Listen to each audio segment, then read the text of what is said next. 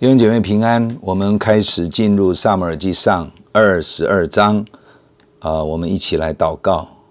圣灵，我们感谢你的开启，赐下智慧启示的灵，帮助我们，让我们可以成为一个被真理里被里面被建造的美好的生命。求圣灵借着这一章也向我们说话，垂听我们的祷告，奉主耶稣基督的圣名，阿门。二十二章第一节，大卫就离开那里，逃到亚杜兰洞。他的弟兄和他父亲的全家听见了，就都下到他那里。凡受窘迫的、欠债的、心里苦恼的，都聚集到大卫那里。大卫就做他们的头目，跟随他的约有四百人。好，上一章二十一章最后我们讲到大卫逃离。扫罗的追杀，就逃到敌人的加特王亚吉那里啊，在那个地方，他因为被人认出他就是当年杀死歌利亚，也打败非利士人许多次的大卫，因此呢，大卫就装疯，因为他怕对方也对他产生啊不利的一个企图，然后他也非常惧怕，呃，最后就。因为这样被赶出来，那二十二章接下来，大卫离开加特，就离逃离到亚杜兰洞，哈，亚杜兰洞的这个地方，呃，当时候他到这个地方的时候呢，有四百个人啊来跟随他。大卫圣经说，大卫做他们的头目，哈，当大卫做百姓的首领啊，这里称为头目。就是人数比较少，规模没有那么大的称呼。以现代的眼眼光来说，有的称为帮主啊。如果是黑道的话，叫做角头啊。中国人说胜者为王，败者为寇啊。王跟寇其实都是在讲正反两方的领袖人物啊。那其实就是一群人的领袖的意思。以前大卫被扫罗王派任。但是现在是开始有人自愿聚集跟随他，而这个聚集并非因为公开案例印证神的拣选，所以百姓才会有人要跟随。大卫成为首领，是因为他被圣灵恩膏以后，杀死了巨人歌利亚及许多非利士的军兵，他的名声就传开了。可以说，他未来一直到他做王的结果。是他许多年间透过许多不容易的征战过程培养出来的，这是一个神带领我们培养我们的属灵生命的一个正常的模式。没有人是生下来就可以做属灵领领袖，一旦得救蒙召以后，就会自动成为优秀的带领者。许多生命的熬炼跟挣扎，苦境中的磨练突破。渐渐的淬炼出更成熟刚强的生命，神就能托付我们有更大的承担。历代志上第四章亚比斯的祷告说：“神啊，甚愿你赐福给我，扩充我的境界，常与我同在，保佑我不遭患难，不受艰苦。”神就应允他所求的。我们可以在任何的处境之下。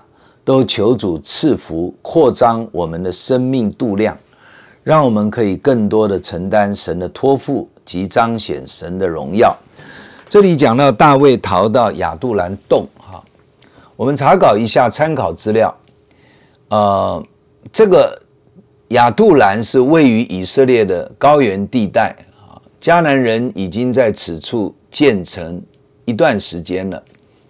它的位置是在加特到伯利恒的半路上，所以呢，亚杜兰洞应该是指的亚杜兰这个小城附近的山洞。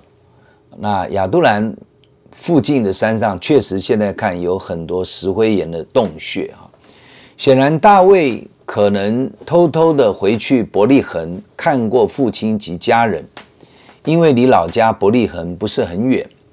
而且这个地区是原属于犹大支派的土地，血缘关系上对同属犹大支派的大卫来讲比较安全，但是因为怕扫罗追杀，当然他不能留在家里，而去到亚杜兰这地方附近山上的洞穴中居住，然后家人也去到他那里。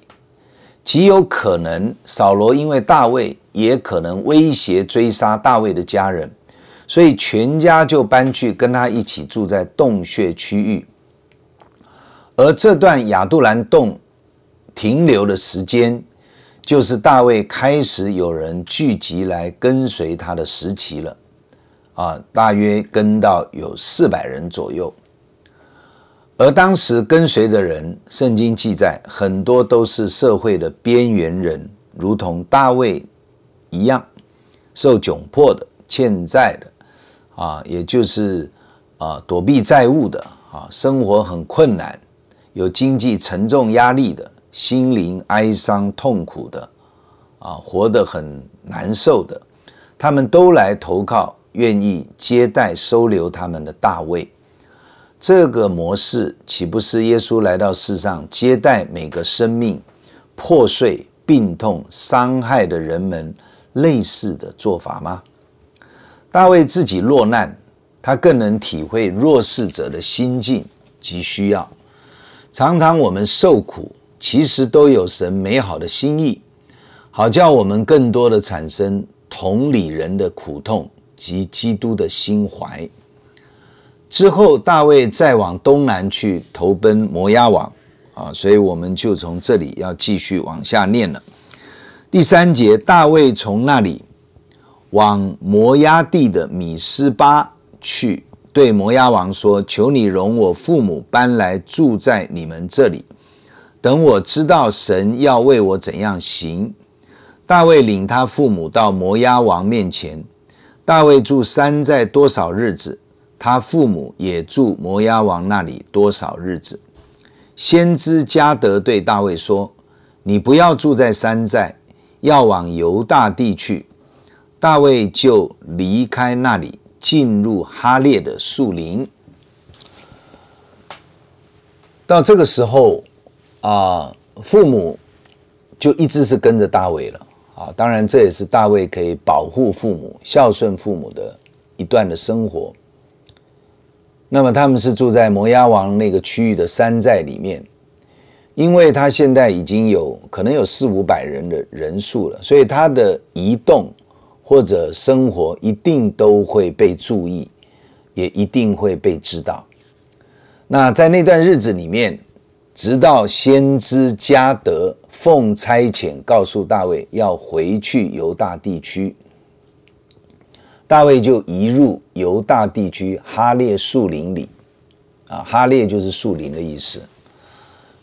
那么，呃，事实上去投奔加特非利士人，或者是到摩押王这边，其实大卫都是去投奔那些跟以色列人比较对立的、不一样的族群的当中。那当然，非利士人。根本就是以色列人的敌人啊！这个是大卫的一个策略，因为投奔敌人，就反而使得大卫会受到保护，脱离扫罗的追杀。但是啊，当加德告诉他要移到犹大地的哈列，或者说犹大回到犹大地，那么。这个的说法其实对大卫来讲不真的是有利的，因为他一旦回到以色列的领土，扫罗就可能可以很快的追到他在哪里，而且追杀他。所以，呃，在摩押的地区，大卫似乎也没有办法做什么，就是等待在那个地方。去到以色列的领土，犹大的哈列树林。也是没办法马上做什么，所以在这一些时间里面，似乎神是在预备对大卫下一步的带领。虽然有扫罗的威胁了，但是先知加得代表神说话，大卫仍然是顺服的。似乎也表示大卫靠摩押外邦人的庇护，不是神的心意。神要大卫学习单单的仰望他。当我们的生命有时候不很清楚下一步如何往前的时候，最好是先不要妄下决定，先等候神，寻求神的引领，信任神一定会带领我们往对的蒙恩的方向。如果是一般的情况，大卫是不可能会跑到加特、跑到摩押王那里的。神也可能有的时候让我们所遇到的、所安排的处境，不是我们心里面最喜悦、最甘心，或者是第一优先的选择。但是为什么会有这个结果呢？从全能神的掌管的角度来看，也有神的意思。怎么样，在一个对我们自己其实是不见得是最方便、最有利的情况底下，我们仍然要处在一个信任神的引导、忍耐等候的一个阶段里面，这并不一定就是不好。自己主观的判断及抉择，都可能不见得对未来是最好的，因为只有神能知道明天会如何。而他也掌管明天和未来。反过来，啊，我们要接下来从第六节读到第十一节，看扫罗的反应。第六节，扫罗在基比亚的拉玛坐在垂丝柳树下，手里拿着枪，众臣仆侍立在左右。扫罗听见大卫和跟随他的人在何处，就对左右侍立的臣仆说：“便雅悯人呐！”你们要听我的话，耶西的儿子能将田地和葡萄园赐给你们个人吗？能立你们个人做千夫长、百夫长吗？你们尽都结党害我。我的儿子与耶西的儿子结盟的时候，无人告诉我。我的儿子挑唆我的臣子谋害我，就如今日的光景。也无人告诉我，为我忧虑。这段话其实我们可以停下来想一想哈。扫罗他是一国之君，众臣仆都在左右，其实是人多势大。他听见了回报大卫的消息，立刻就有情绪的反应。而他这个情绪的反应，不但是自己对大卫的一种情绪反应，他开始就反映对他左右的人，也有类似这样的一种情境。也就是说，当我们呃对人产生疑虑、威胁的时候，我们都好像草木皆兵啊，周围的人稍微有一点点牵连了，我们都认为可能就变成敌人了。可能都变成我们对我们不利的一些的，呃，一些的状况，这是人性的一种的反应，也是当一个人在我们的心中使我们有威胁、害怕感，有嫉妒、怨恨感，我们的情绪就会被有关的事情牵动，里面的负面反应，可能就是会忧、恐惧、忧、担忧、生气、抱怨。啊，或者是自怜放弃，然后呢，也同时迁怒其他相关的人。那么这段经文呢，就是描述扫罗王的心灵、情绪、思想的光景，我们就能了解到每天在神面前处理自己的情绪多么的重要。扫罗的问题，并非只是他遇见这些令他愤怒、抱怨的事。而是他只停留在那些事的情绪里面，没有回到神的面前去靠主处理、排解，以及厘清事情到底真相是什么。他让情绪积压，思想也没有在神的应许的话语里更新，所以累积的种种情绪，随时都使得他抱怨、不安、愤怒。我们也因此看出，扫罗是一个心胸狭隘的人，容不得别人比他好、比他杰出，威胁他的存在。其实大卫是很好的同袍，爱神爱人，出生入死，为民族效力。但是扫罗因为一己之心，心里容不下大卫，无法看见一个后起之秀。这个时候就会产生他这些很愤怒、负面、悲观的反应。这个是何等的可惜！这些反应只有程度的大小，其实我们每一个人都可能会有。生活中总是有一些不如意的事，或者期待落空。但是我们若能每天规律性的、谦卑的回转到神的面前，其实神就能帮助我们释放我们的负面情绪。我自己。在多年的服侍的感受里面，就知道这是非常需要如此的仰望神，他才能帮助我们保持在比较健康的生命以及情绪情感的反应里面，继续的跟随主服侍神。我们看到大卫被冤枉、被追杀。他更是应该气愤而想报仇，因为他所感受到的其实是一个事实。扫罗王所感受到的其实不是事实，他是被谎言欺哄，被自己错误的信念所误导。而大卫呢，他没有想要报仇这样的想法，除了他对神的敬畏之外，就是他常常回到神的面前，诉说自己的情绪。释放自己积压的重担与无助，然后同时他领受神爱的安慰与医治。这个我们提过，从大卫的诗篇、大卫的祷告，我们就看见了。我们的生命都是无法完美无缺的，人人都是。我们应该有一个努力的态度，但是却无法保证自己，更不能保证他人都是活得美好。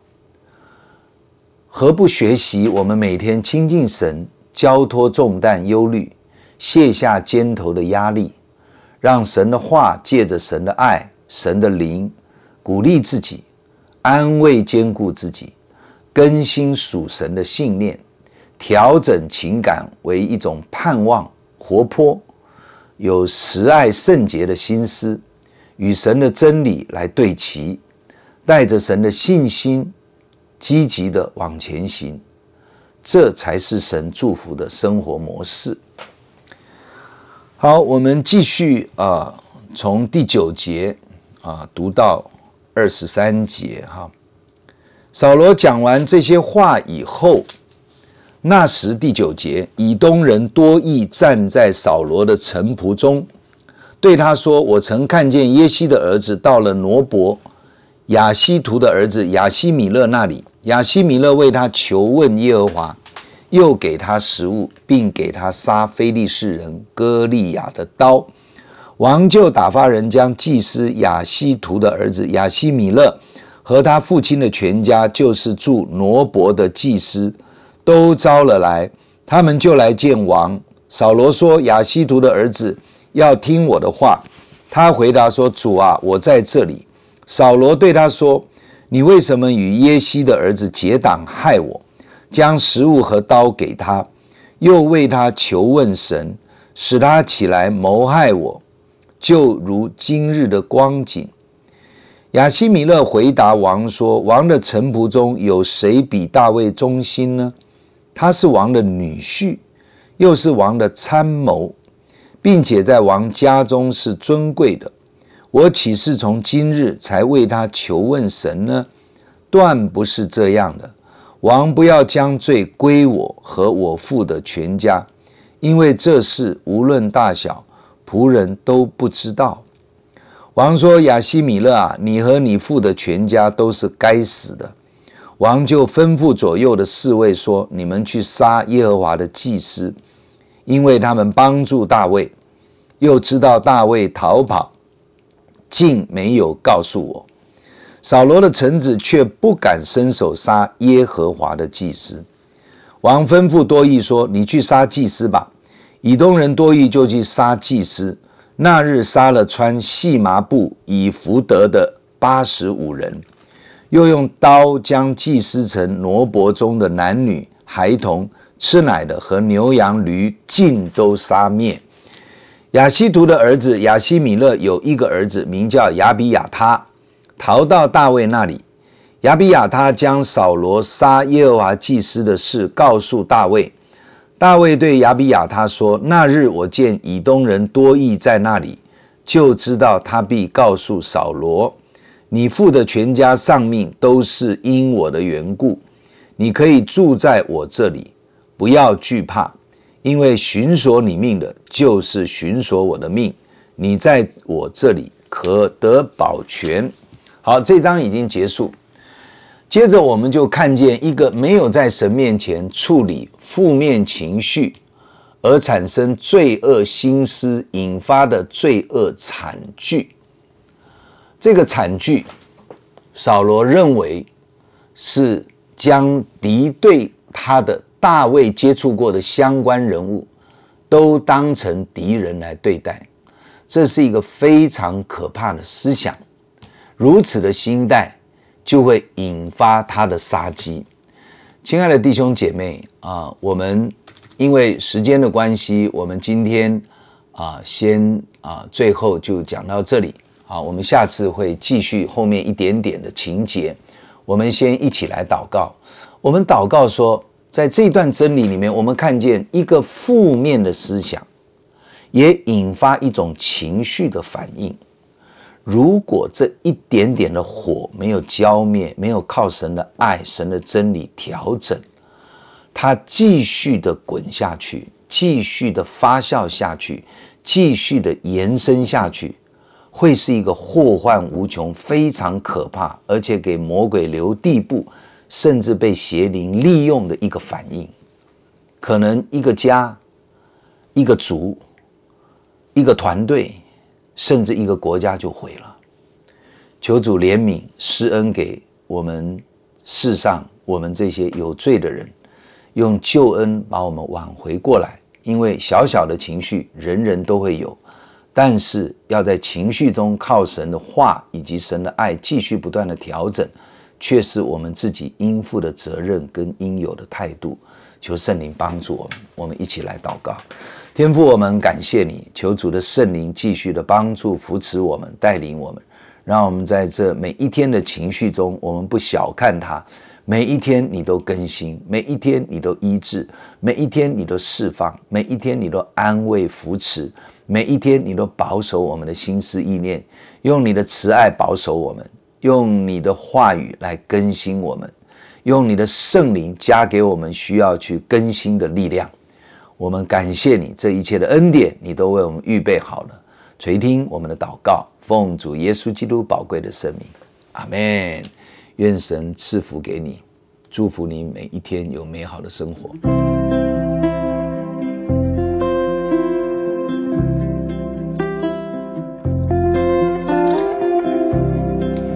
如果你喜欢我们的分享，欢迎按赞、订阅、开启小铃铛。愿神的话每一天成为我们随时的帮助。你也可以把连接传给需要的人。愿上帝祝福你，阿门。